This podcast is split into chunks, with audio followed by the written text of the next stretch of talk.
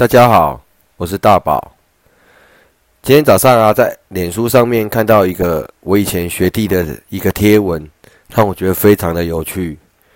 贴文的内容是什么？湖南大学研究生辩论赛决赛赛程的题目：正方掀起中美贸易战是因为美国膨胀了；反方掀起中美贸易战是因为美国心虚了。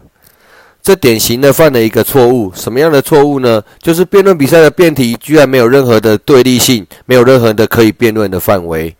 我实在很好，觉得很有趣。一场辩论比赛的精彩，就来自于双方对不同的事情站在不同的立场上面有不同的观点，于是乎双方会有所谓的交锋，进行所谓的争论、说服的过程，而这样的一个。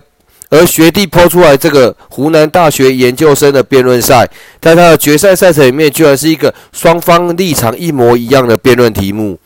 那我不禁好奇的是，到底这发生了什么事情？这想这场比赛会有什么样的争议吗？只是不同的看法，基本上都是站在相同的立场啊。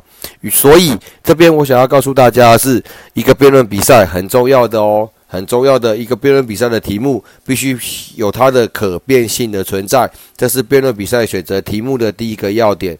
好，这就是今天的内容了，谢谢大家的收听，我是大宝。